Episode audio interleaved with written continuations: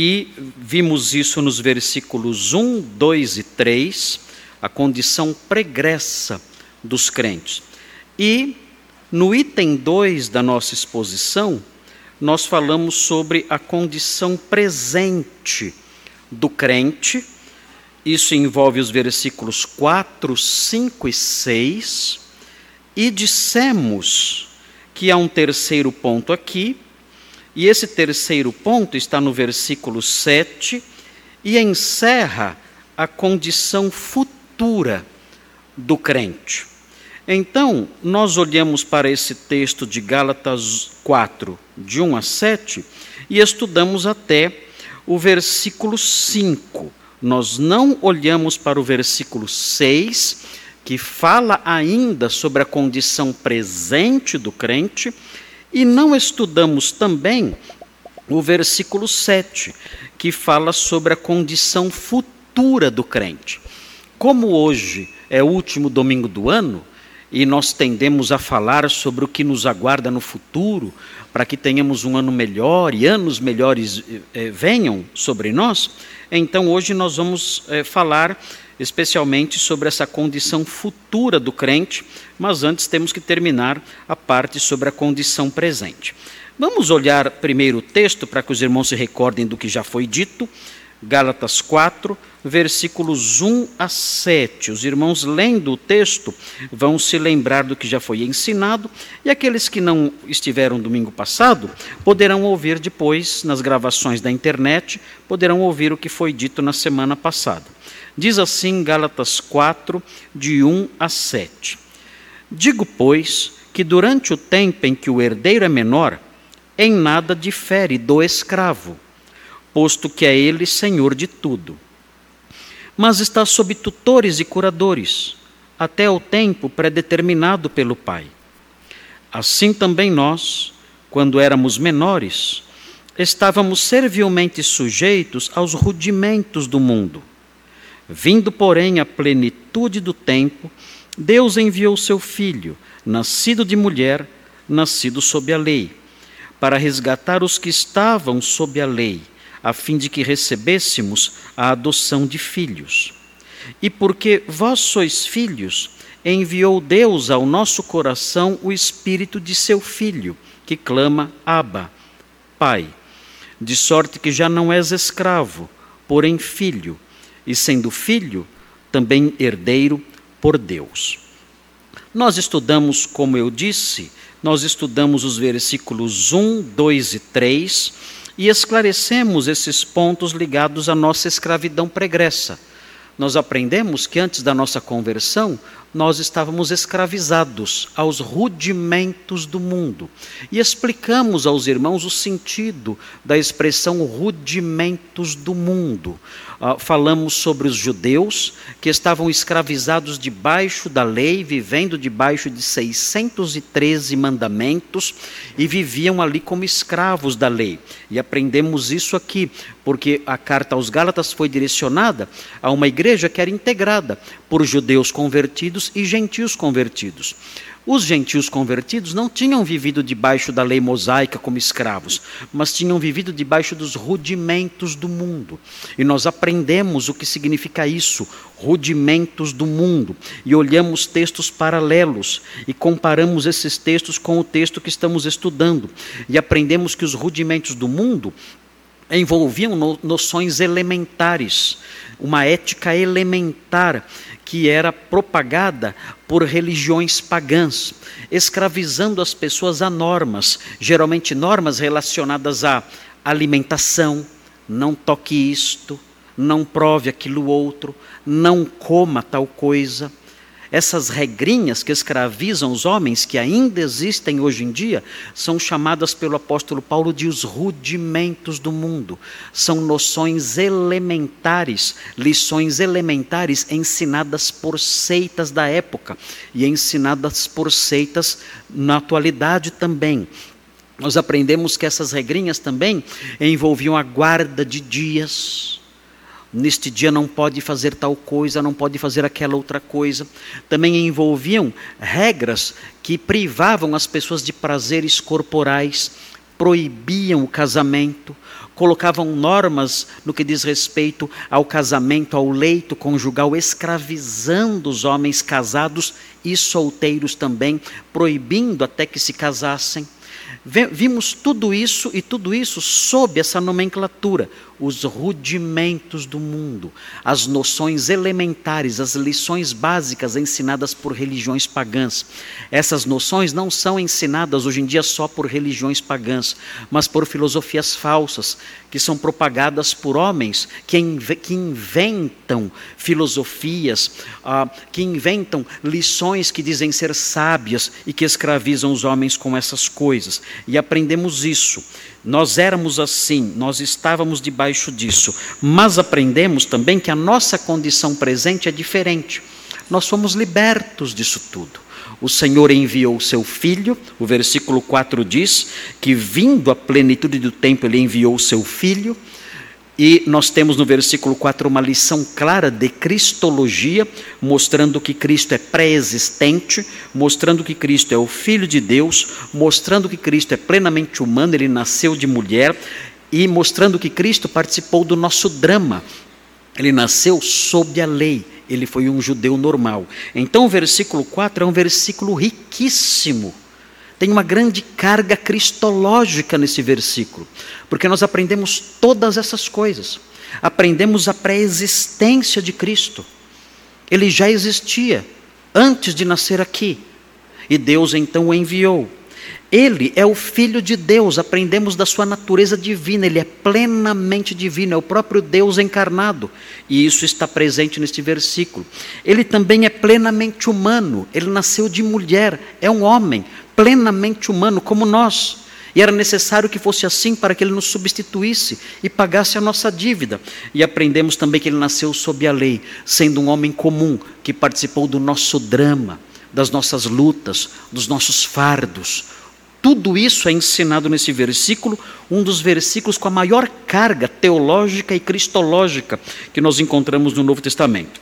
Depois disso, o apóstolo Paulo falando sobre a condição presente ainda do crente, ele migra. Ele para de falar sobre cristologia e começa a falar sobre soteriologia. Ele dá uma lição profunda de cristologia no versículo 4 e, na sequência, ele fala sobre soteriologia, a doutrina da salvação. Ele diz que Cristo veio aqui com um objetivo.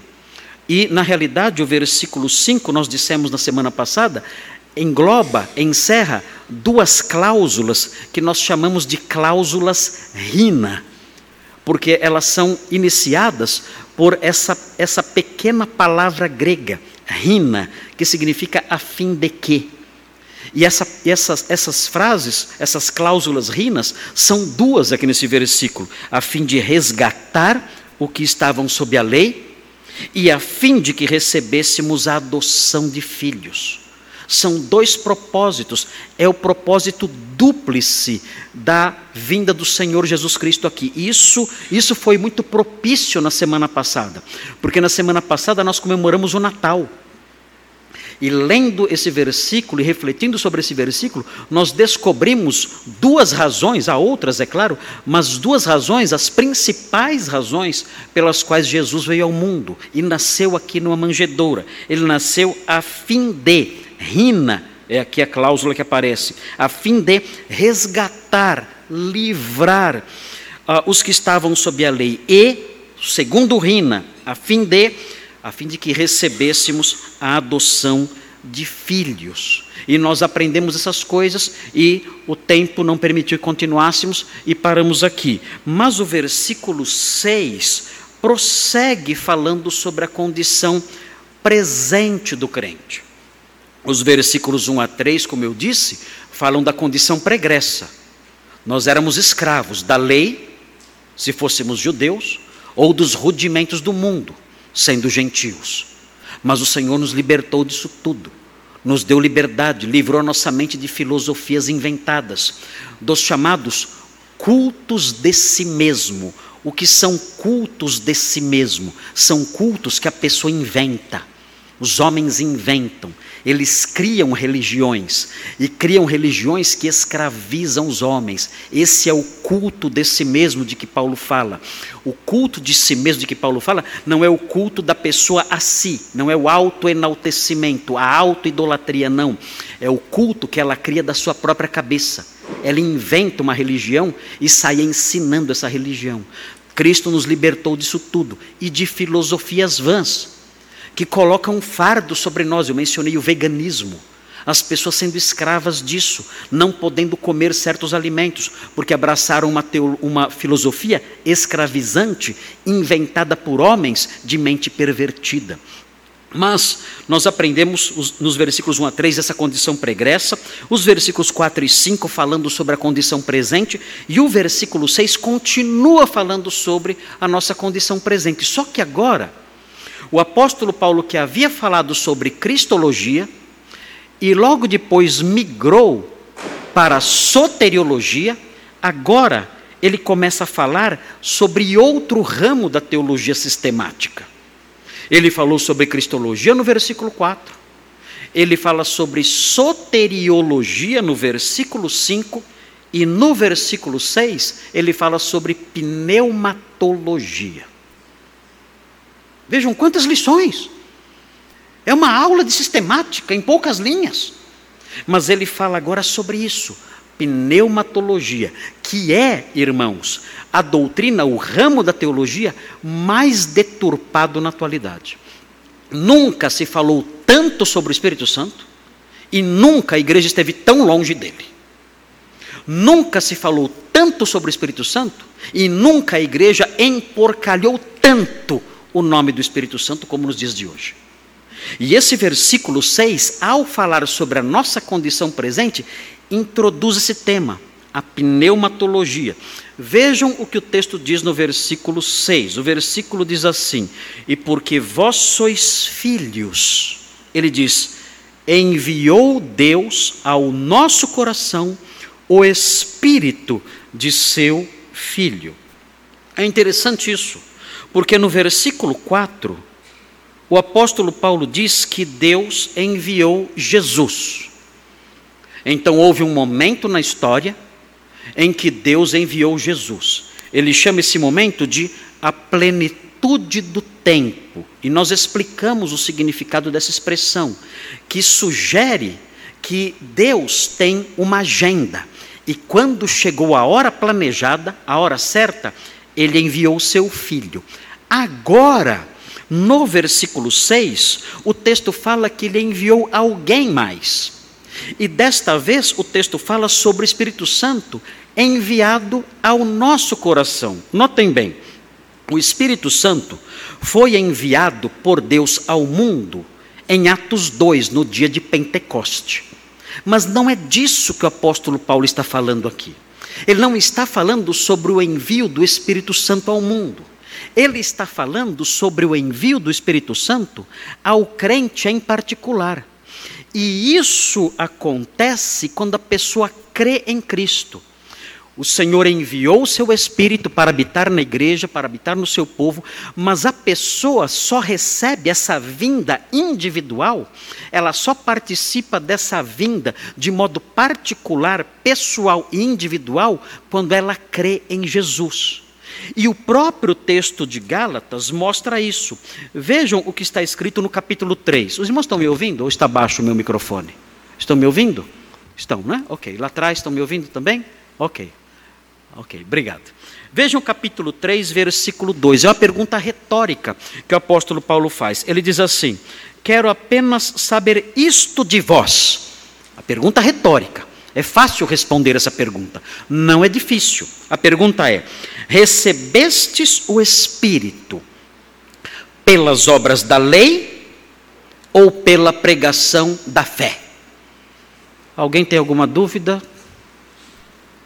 Alguém sabe responder essa pergunta? É muito difícil? Queridos, é de uma simplicidade gritante, até chocante. Nós recebemos o Espírito Santo porque nós nos esforçamos e tentamos por todos os meios cumprir regras da lei mosaica? Foi por isso que nós recebemos o Espírito Santo? O Espírito Santo habita em nós porque nós buscamos ali, clamamos e jejuamos, e gritamos, e oramos, e obedecemos, e fomos à igreja, e não perdemos nenhum culto, e participamos de campanhas e correntes e tudo mais? Claro que não, nada disso. Nenhuma lei, nenhuma norma, o cumprimento de nada nos concede o Espírito Santo. O texto mostra, nós recebemos o Espírito Santo pela pregação da fé. O que é a pregação da fé? É a pregação que expõe a fé cristã e convida a fé. É por, foi por meio disso que nós recebemos o Espírito Santo, por meio da pregação que expõe o Evangelho e convida a fé. Então o apóstolo Paulo diz isso. Ele diz o seguinte no capítulo 4: ele fala: Deus enviou ao nosso coração o Espírito de seu Filho. Ah, isso aconteceu à luz do capítulo 3, versículo 2 que nós acabamos de ler. Isso aconteceu quando nós cremos. Quando nós cremos em Cristo, Deus enviou seu Espírito, o Espírito do seu Filho, para habitar em nós. Qual é o resultado disso? Há várias implicações disso, mas existe uma, uma implicação muito interessante em 1 Coríntios 6. Vejam o que diz 1 Coríntios 6. Isso é muito importante, porque isso serve de base doutrinária para o uso do nosso corpo. O nosso corpo é o instrumento que faz com que nós mantenhamos contato com o universo físico criado por Deus. Como é que nós temos contato com o universo físico criado por Deus, com a criação de Deus? Nós só podemos ter contato com o universo de Deus por meio do nosso corpo. É por isso que o nosso corpo tem cinco sentidos. Por meio desses sentidos, nós nos relacionamos com a criação, nós nos relacionamos uns com os outros. Se não tivéssemos corpos, não teria, não haveria como nos relacionarmos no sentido que nós nos relacionamos. Então, o nosso corpo é muito importante. É por isso que o Senhor Jesus livrou também o nosso corpo. E é por isso que ele vai nos ressuscitar um dia, porque os nossos corpos são sagrados. E vejam o que diz 1 Coríntios 6, capítulo 19 destacando essas coisas. Vejam o que ele diz, começando com o versículo 18: Fugir da impureza. Aqui é impureza sexual. Isso é muito forte no Novo Testamento. O Novo Testamento é absolutamente rígido nas questões ligadas à sexualidade, à prática da sexualidade. O nosso mundo é flácido nesse campo. O nosso mundo banaliza o comportamento sexual das pessoas. No nosso mundo não existem barreiras para o comportamento sexual das pessoas, elas fazem o que querem. E dizem que nós temos que respeitar, nós não temos que respeitar, nada disso. Nós temos que recusar e abominar as práticas que são ensinadas lá fora e toleradas lá fora. Temos que respeitar as pessoas, não suas ideias sujas. Temos que respeitar os indivíduos, não suas ideias imundas. E o Novo Testamento mostra isso. O Novo Testamento mostra uma ética sexual elevadíssima. Ele não tolera nenhum tipo de impureza sexual. E ele mostra, o Novo Testamento mostra a base disso. Não é apenas porque nós somos é, puritanos no sentido moral. Não é isso. Não é porque nós somos radicais ali e queremos bancar os santinhos, não. Existe uma base doutrinária para a pureza corporal do crente. E essa base está aqui. O texto diz: fugir da impureza. Qualquer outro pecado que uma pessoa cometer é fora do corpo, mas aquele que pratica a imoralidade peca contra o próprio corpo. E aí vem a base: acaso não sabeis que o vosso corpo é santuário do Espírito Santo? Você enlouqueceu. Você quer profanar um santuário? um santuário real, em que está o Espírito Santo habitando, você quer sujar isso, profanar isso, por meio de um comportamento sexual reprovável. O apóstolo Paulo mostra essas coisas, dizendo: vocês são crentes, vocês não são barracões abandonados, vocês não são casas vazias, vocês são templos sagrados em que o Espírito Santo habita. Quando vocês creram nele, o Espírito Santo veio habitar em vocês. E isso santificou cada membro dos seus corpos. Por isso, fujam da impureza. Ele prossegue. Acaso não sabeis que o vosso corpo é santuário do Espírito Santo, que está em vós, o qual tendes da parte de Deus, ele enviou, e que não sois de vós mesmos. O corpo de vocês não é de vocês, é dele. Ele habita ali, mas não habita como um convidado, ele habita como um proprietário. Ele é dono. Ele é dono. Ele não é um convidado, um hóspede ali na sua casa, não. Ele habita no seu corpo, sendo proprietário desse corpo. E o texto prossegue: porque fostes comprados por preço. Agora, pois, glorificai a Deus. Como? No coração? Sim, também. Na alma? Sim, também. Mas vejam, glorificai a Deus no vosso corpo. Então nós temos aqui uma base muito sólida para a moral cristã, e essa base é essa: o Espírito Santo habita em nós. Essa é uma das lições da pneumatologia que tem sido esquecidas por aí. Quando se fala sobre o Espírito Santo hoje em dia, as pessoas pensam em coisas estranhas. Quando se fala sobre o Espírito Santo, as pessoas pensam em, em gente gritando. De onde tiraram isso? Em gente berrando, gritando, rolando no chão, latindo, latindo, latindo, uivando como animais. É, é, assustador o que nós vemos hoje em dia. E é isso que vem à cabeça das pessoas quando falamos sobre pneumatologia, sobre a doutrina do Espírito Santo. Não, nada disso é enfatizado aqui. O apóstolo Paulo, quando destaca os componentes principais da cristologia, ele faz isso no versículo 4. Quando destaca os, os, componentes principais da soteriologia, ele faz isso no versículo 5, já olhamos, e agora ele destaca aqui componentes essenciais da pneumatologia. E um deles, o Espírito Santo, habita em nós. Essa é a condição presente do crente. Ele é um templo. E o Espírito Santo comprou essa, é, é, essa casa que é o nosso corpo, é dele, e ele mora nesse templo. E por isso nós temos que ter um templo consagrado, um templo em que não haja impureza. E o apóstolo Paulo prossegue e diz qual é o efeito disso. Vejam, o Espírito habita em nós, ele nos deu ao nosso coração, ele fez chegar, habitar em nosso coração o Espírito de seu Filho, e isso gera algo. O que isso gera? O texto diz: Ele enviou o Espírito do Seu Filho ao nosso coração, e isso faz com que haja um clamor. Isso nos impulsiona, nos induz a um clamor. O texto diz que clama, Abba, Pai. É o que diz o texto aqui. Qual é uma das evidências de que o Espírito Santo habita em mim? Ah, é simples, eu pulo bastante. O quê?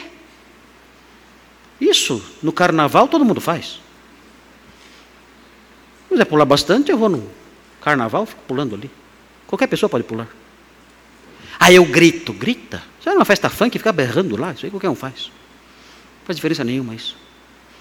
O texto aqui diz que um dos efeitos da habitação do Espírito Santo em nós é que nós somos impulsionados numa direção em que nós clamamos. E o que nós clamamos? Abba. E aí o apóstolo Paulo traduz. Abba é uma palavrinha aramaica. O apóstolo Paulo então reproduz, translitera a palavra Abba e traduz a palavra, a palavra Abba, pai. Ele está dizendo Abba, que significa pai. Muitos dizem que essa palavra Abba, pai, uh, cujo significado é pai, era dita por crianças. As criancinhas diziam, falavam assim, aba. Um, e então sugerem que a ideia presente aqui é de uma criancinha dependente. Isso não está de todo errado, mas isso não esgota o significado completo da palavra. Por quê? Porque nós vemos nas, na, na, nas, nas, eh, na Mishnah, nós encontramos na literatura judaica, nós encontramos uso da palavra aba sendo dita, a palavra aba sendo dita por filhos adultos reclamando uma herança do pai doente. Então, o termo aba não, não era usado somente por criancinhas, era usado por adultos também. E há algo mais presente aqui. Além disso, o texto diz que esse espírito que está em nós, ele clama.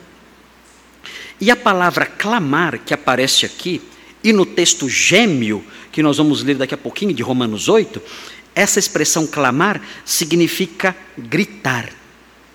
Ele grita. Ele fala alto. Ele chora. O verbo que aparece aqui, o verbo craso, significa gritar, chorar, clamar. Ou seja, o Espírito Santo que habita em nós nos induz a gritar, chorar, clamar, Abba, Pai. Esse é o sentido presente aqui. Notem, existe um texto paralelo em Romanos 8, que eu mencionei há pouco, e esse texto nos ajuda a entender o que isso significa. Vejam Romanos 8, de 15 a 16. Romanos 8, 15 a 16.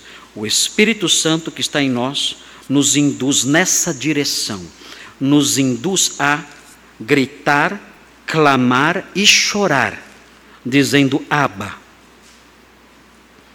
dizendo Pai. Vejam Romanos 8, 15 e 16. Fala assim: Porque não recebestes o espírito de escravidão, para viverdes outra vez atemorizados, mas recebestes o espírito de adoção, baseados no qual clamamos Abba, Pai. É um texto gêmeo. Aí vem o versículo 16 o próprio Espírito testifica com o nosso espírito que somos filhos de Deus. Então, o que nós temos presentes aqui? Presentes aqui?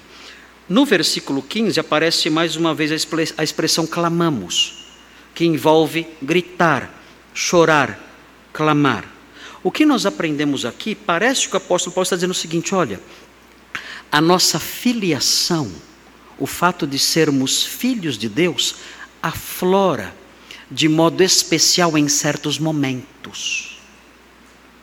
O fato do Espírito Santo habitar em nós, isso aflora em nós, em nosso coração, em certos momentos. E em que momentos a nossa filiação, a consciência de que o Senhor, de que Deus é o nosso Pai, que somos filhos adotivos de Deus, em que momentos isso aflora dentro de nós? Isso aflora dentro, dentro de nós nos momentos mais difíceis da nossa vida.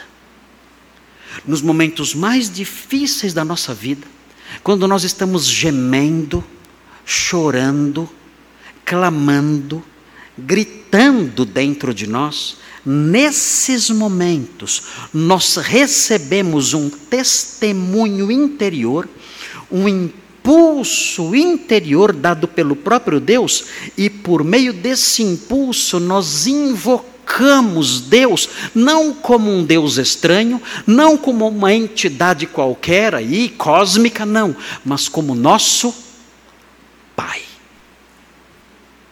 É diferente dos incrédulos, que no seu desespero imaginam qualquer entidade cósmica espiritual e clamam, oh Deus, e clamam, oh Deus, me ajude. É diferente o crente. O crente, nos momentos de maior sofrimento, os, o crente no momento de solidão, de desespero, em que ele está chorando, gritando e clamando, nesse momento, o Espírito que habita nele o impulsiona, o induz, o empurra numa direção, uma direção em que ele chama Deus de Pai, tendo plena consciência que está se relacionando não com o Espírito universal, não com uma projeção mental, não com uma ideia vaga de Deus que existe por aí, não, mas com aquele que é o seu próprio Pai. E ele fala Abba, numa, numa relação de intimidade e dependência. O Espírito Santo induz nessa direção. E ele então, nessa hora de clamor, de lágrimas, de choro, de gritos, ele experimenta de modo especial a realidade da sua filiação. Ele sente seguro, em paz. Eu sei nessa hora de lágrimas, eu sei nessa hora de clamor que eu tenho um Pai celeste, que é o meu paizinho, é o meu papai, é o Abba que está comigo, que cuida de mim, que me protege nessas horas terríveis. Essa é a experiência subjetiva do crente. O apóstolo Paulo fala sobre isso. A pneumatologia bíblica mostra isso. Como eu sei que o Espírito habita em mim? Eu sei que o Espírito habita em mim por várias, por várias razões. Existem outros, outros elementos que mostram essa habitação: a transformação do coração, a transformação da mente, a paz no coração, mas existe algo mais. Esse Espírito que habita em mim, ele trabalha na hora do clamor, do desespero, do medo, do choro, do pranto, do grito. E diz: Você é um filho querido e amado. Você é um filho, alguém que pertence à família de Deus. Você tem intimidade comigo e eu cuido de você. Você é meu. Nesse momento, o crente experimenta isso, a realidade da sua adoção dentro do seu coração. O Espírito testemunha dentro do seu coração que ele é um filho de Deus. E ele se aproxima então do Senhor, dizendo: Pai, Pai, socorro. Pai, Pai, obrigado. Pai, me ajude. Eu só tenho o Senhor e ninguém mais. É diferente do clamor dos incrédulos, que é passageiro. É diferente do clamor dos incrédulos, que é um clamor desesperado, que oram para não se sabe o quê. É diferente do clamor dos incrédulos, que é uma mera reação desesperada. É diferente disso. É uma ação interior, em que o crente é invadido por uma certeza Deus é o meu Pai e Ele cuida de mim. E o Espírito Santo me convence disso e me induz nessa direção de clamar a Ele como Pai, como meu Pai, que Ele é. Muitos incrédulos, eles acreditam que são filhos de Deus. Mas essa crença não nasce do convencimento do Espírito Santo, não. Essa crença nasce de coisas que eles ouviram. Eles cresceram ouvindo: uh, Nós somos todos filhos de Deus. E eles descansam nessa bobagem. Eles descansam nessas inclinações, nessas intuições mentirosas. Eles não sabem que para ser filho de Deus é necessário crer no Salvador. E eles então acreditam, ah, eu, eu, eu acho, eu tenho, eu sou filho de Deus também. Mas essa paz que eles sentem, se é que sentem, é apenas baseada numa ilusão boba. É baseada em jargões que eles escutaram a vida toda. Com o crente é diferente. A paz que ele sente nessas horas em que ele clama Abba Pai é uma paz procedente da ação do Espírito Santo que neles habita.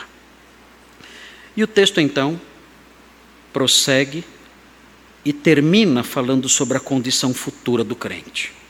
Vejam o que diz o versículo 7.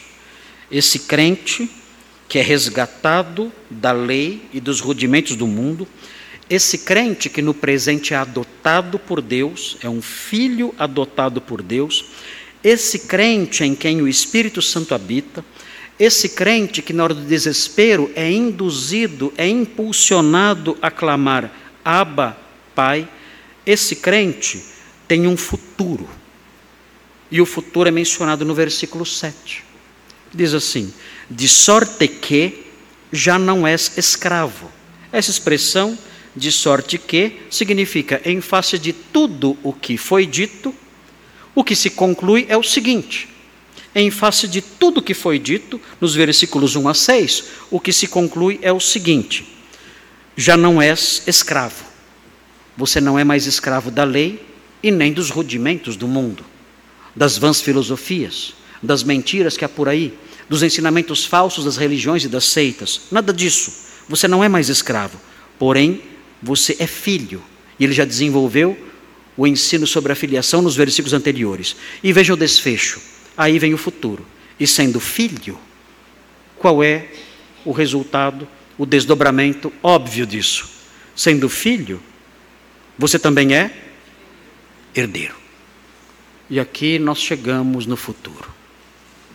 Nós somos herdeiros. Somos herdeiros, mas não estamos na posse da herança ainda mas estamos caminhando para isso. Esse ano acabou, ainda bem.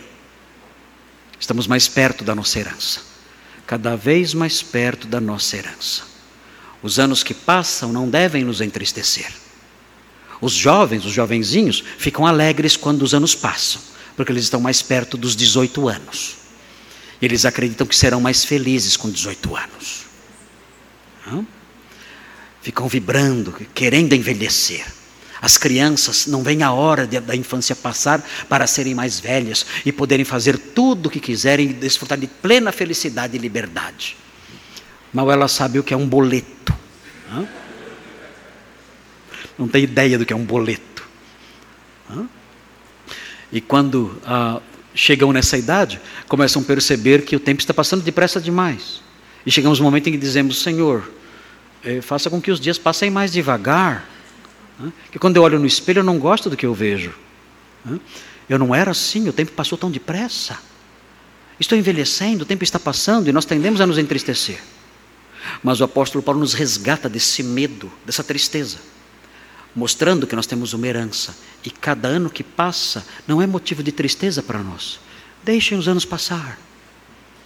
Deixem o calendário, as folhas do calendário caírem. Deixem que caiam. Deixem que o mundo gire. E cada dia passe, cada ano passe depressa. Deixe passar.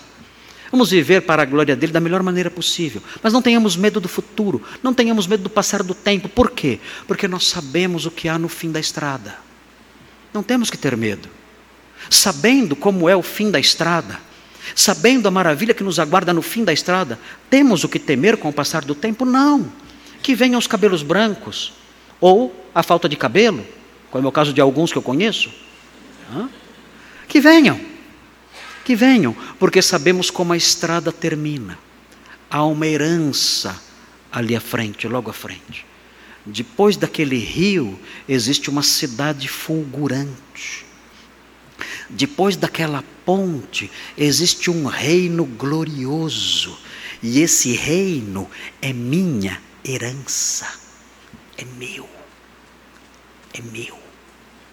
Eu estarei lá herdeiro de Deus, co-herdeiro com Cristo, olhando para a sua glória magnífica e majestosa, curvando-me aos pés do meu Rei adorável e participando do seu império universal, livre do pecado, livre das dores, livre dos temores, desfrutando da vida eterna que é dele.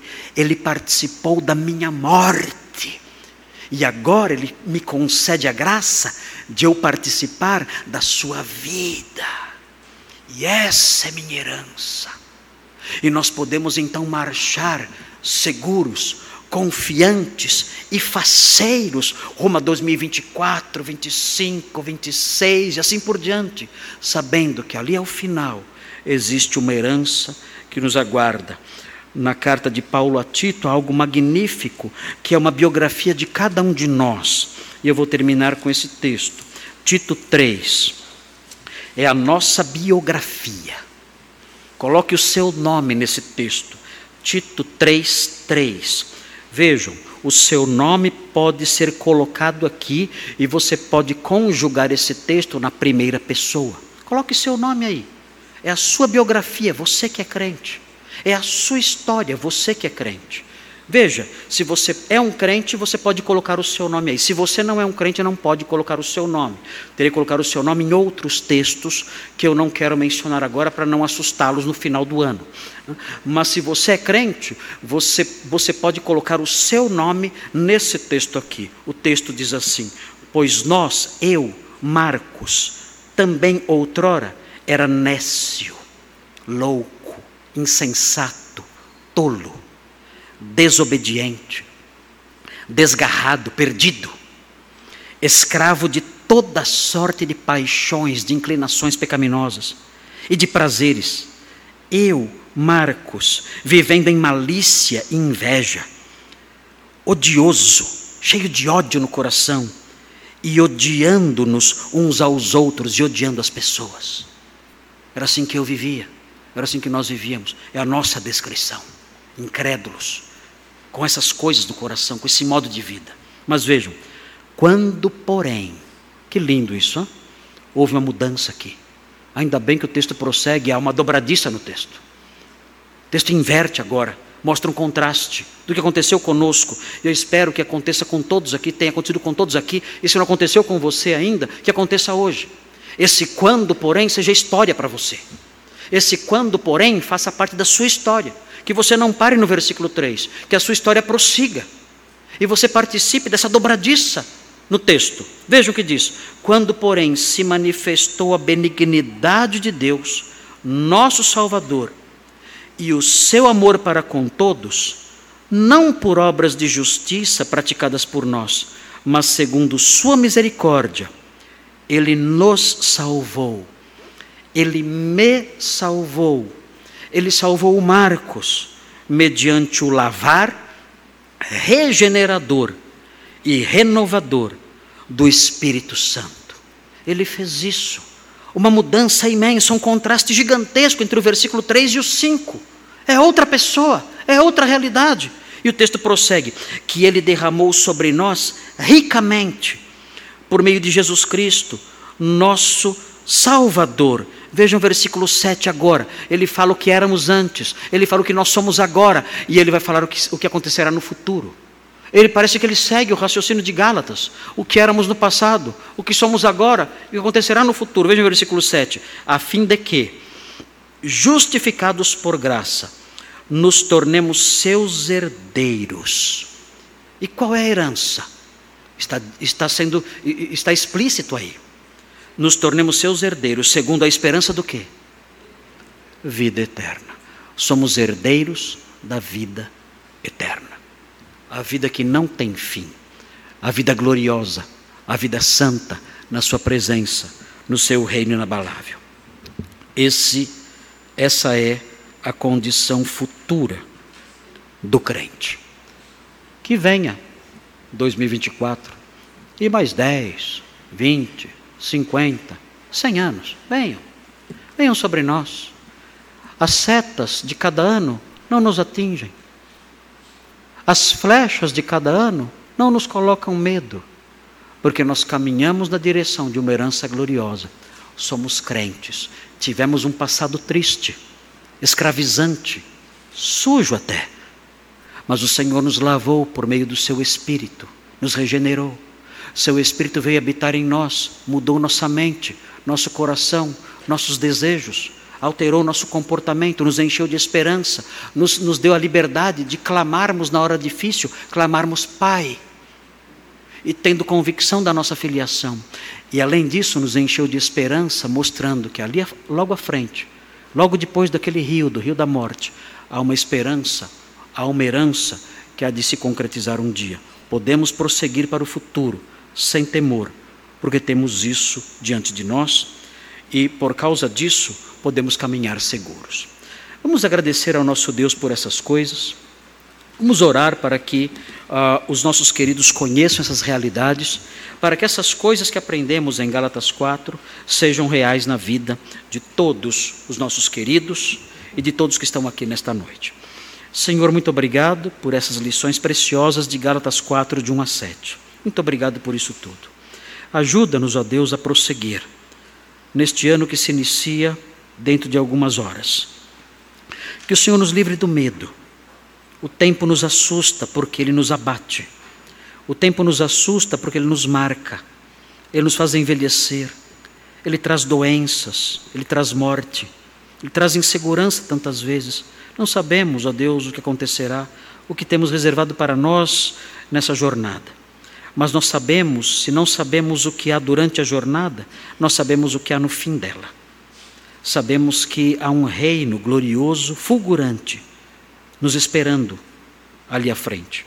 E te louvamos por isso, porque é só isso que importa. Dá-nos forças para prosseguir enquanto esse reino não chega. Dá-nos santidade, unidade e paz.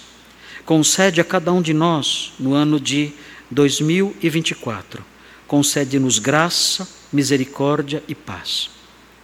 Concede, ó Deus, que os nossos projetos sejam aprovados pelo Senhor se forem da Sua vontade. Mas livra-nos desses mesmos projetos, por mais lindos que sejam, por mais louváveis que sejam, livra-nos desses projetos se não forem aprovados pelo Senhor. Guarda-nos, ó Deus, Guarda-nos nesse ano que vai se iniciar dentro de algumas horas. Faça com que estejamos no centro da Sua vontade e que busquemos de todo o coração conhecer mais ao Senhor, crescer em santidade diante do Senhor, crescer em intimidade e em comunhão com o seu povo, ajustar nossas vidas aos projetos, aos desejos do Senhor consertar em nós aquelas coisas que não agradam ao Senhor e que têm se perpetuado em nós. Que 2024 seja o ano do livramento dessas coisas, que abandonemos vícios antigos, que abandonemos práticas antigas, que desenvolvamos virtudes e hábitos novos, que honram o seu nome, que façam jus à posição que temos como herdeiros, como filhos adotivos. Guarda-nos, ajuda-nos, abençoa-nos, para que em 2024 tenhamos corações puros, tenhamos, ó Deus, produzamos, ó Deus, enunciemos, ó Deus, palavras santas que saiam de lábios que confessam o seu nome com sinceridade e singeleza de coração. Ajuda-nos também, ó Deus, não só na nossa vida cristã, para que cresçamos em santidade serviço e comunhão, não somente isso. Ajuda-nos também para que tenhamos a alegria de ver essa história que lemos aqui em Gálatas 4, essa história que aprendemos em Tito 3, vermos, ó Deus, dá-nos a alegria de ver essa história se repetindo na vida dos nossos entes queridos, dos nossos filhos, dos nossos pais dos nossos parentes que ainda não te conhecem, dos nossos amigos amados que ainda não te conhecem, que vejamos, ó Deus, com alegria o Senhor atuando de forma salvífica e remidora na vida dessas pessoas, de modo poderoso, transformando-as desde o íntimo, trazendo salvação, perdão, redenção, santificação sobre essas vidas de pessoas que tanto amamos. Concede-nos essas bênçãos no ano que está por vir, protege-nos, toma-nos pela mão, dirija-nos, ó Deus, nos dias vindouros. Pedimos essas bênçãos em nome de Jesus. Amém.